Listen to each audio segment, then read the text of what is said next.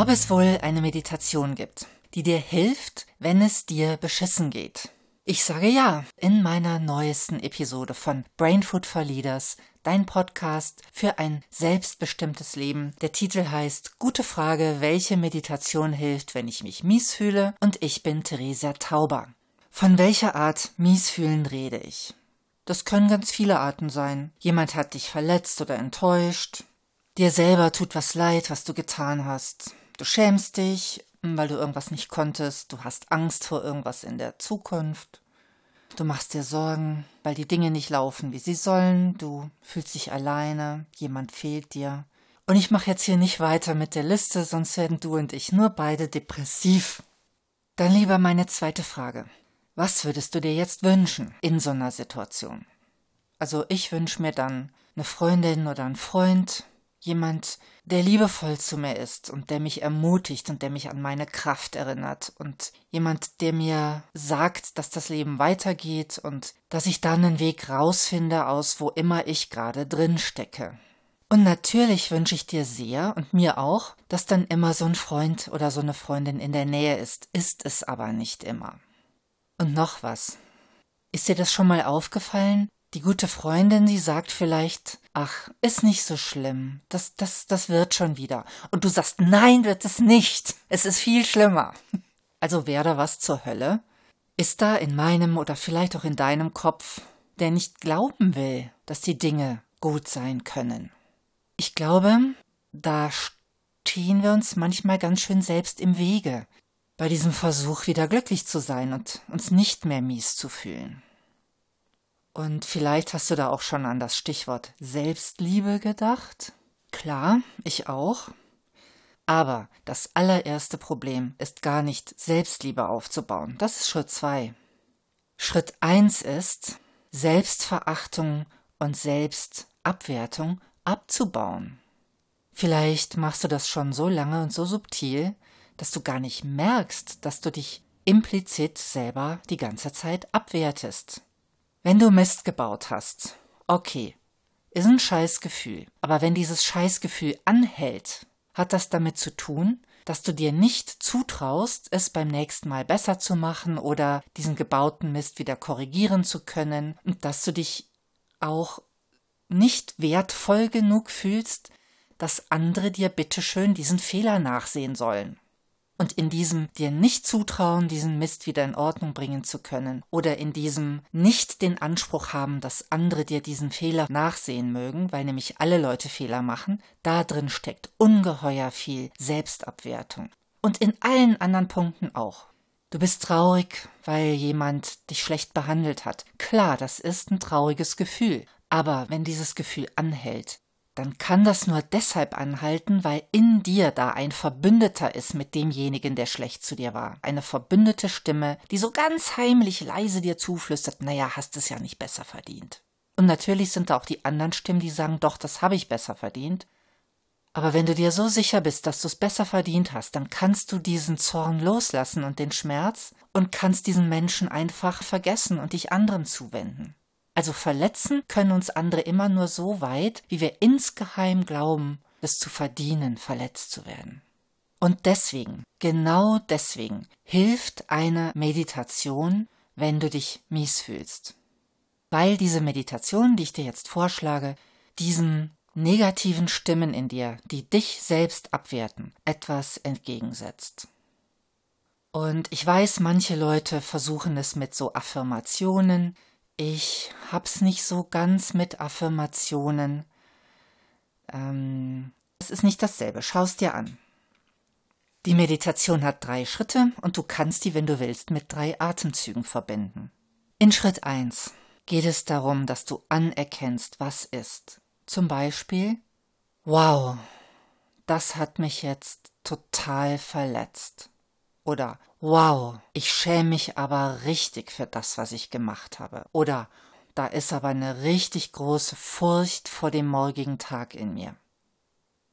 Und diese etwas distanziertere Formulierung, da ist eine Furcht in mir, da ist aber so eine Scham in mir, die kann hilfreicher sein, als einfach nur zu sagen, ich fürchte mich oder ich schäme mich. Gut, also das ist Schritt eins. Anerkennen, was ist, es dir selber aussprechen, wow, da ist das und das. Dann Schritt zwei. Anerkennen, dass das normal ist. Weder bist du ein Prinz oder eine Prinzessin, der sowas nicht passieren darf, noch bist du so furchtbar, dass äh, du was furchtbar viel Schlimmeres tust oder erlebst als andere Menschen. Es ist normal. Das, was dir passiert, passiert in 99,9 Prozent aller Fälle auch sogar zum gleichen Zeitpunkt weltweit ganz vielen anderen Menschen. Es gehört zum Leben dazu. Dieses Anerkennen, dass das normal ist, das muss übrigens keinesfalls säuselig geschehen, ja? Ganz im Gegenteil, wenn da viel Druck hinter ist, dann kann das auch ganz anders laufen. Und liebe Nena, verzeih mir, dass ich jetzt ohne GEMA-Gebühren zu zahlen ein Stück aus deinem Lied singe. Vielleicht ist die Gegenleistung gut genug für dich, dass dieses Lied mir total hilft. Also, ich kann dann auch ganz laut mitsingen bei Nena. Das ist normal, das gibt's überall und ist jedes Mal emotional, sentimental und tut so weh. Und selbstverständlich steht es dir frei, irgendein Lied deiner Wahl zu nehmen, was denselben Effekt hat worin du so richtig dich austoben kannst, anerkennen kannst, es geht dir nicht gut und es ist normal, so ist das Leben nun mal. Wichtig ist dabei nur eins, bei beiden Schritten, sowohl dem Schritt, wo du hinschaust, was dir gerade fehlt, als auch bei dem Schritt, wo du dir selber eingestehst, dass das ganz normal ist, bei beiden Schritten ist es wichtig, das knapp zu halten und sich nicht da so reinzusteigern. Ja, das ist nicht der Sinn der Sache, das wäre kontraproduktiv. Nur zur Kenntnis nehmen, den Tatsachen ins Auge blicken. Und danach dann wieder mit einem Atemzug Schritt 3.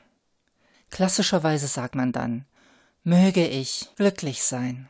Wenn dir das liegt, kannst du das genau so sagen. Wenn das zu weit weg ist von deinem gewöhnlichen Sprachgebrauch und du darüber stolpern würdest, dann kannst du es auch anders sagen. Dann würde ich mir zum Beispiel sagen, Theresia, ich drück dir ganz fest die Daumen, dass du glücklich bist. Du hast es verdient.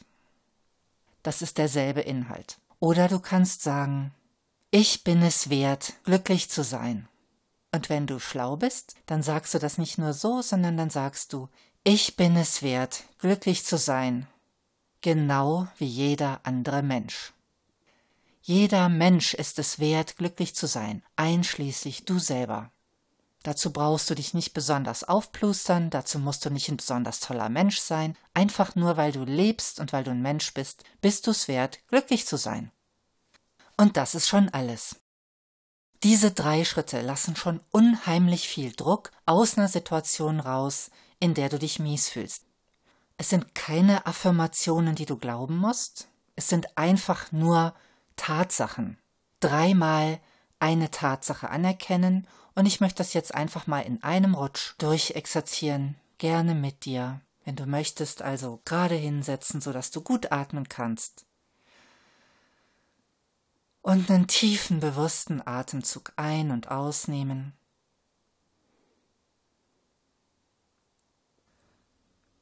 Und der erste Schritt mit einem Atemzug.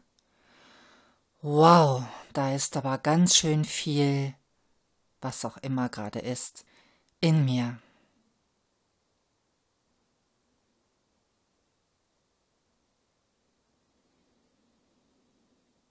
Schritt 2, zweites Fakt.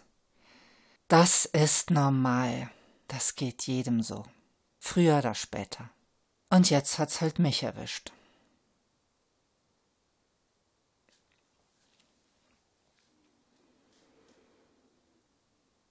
Und Schritt 3, auch mit einem Atemzug. Wieder ein Fakt. Ich bin es wert, glücklich zu sein, wie jeder andere Mensch.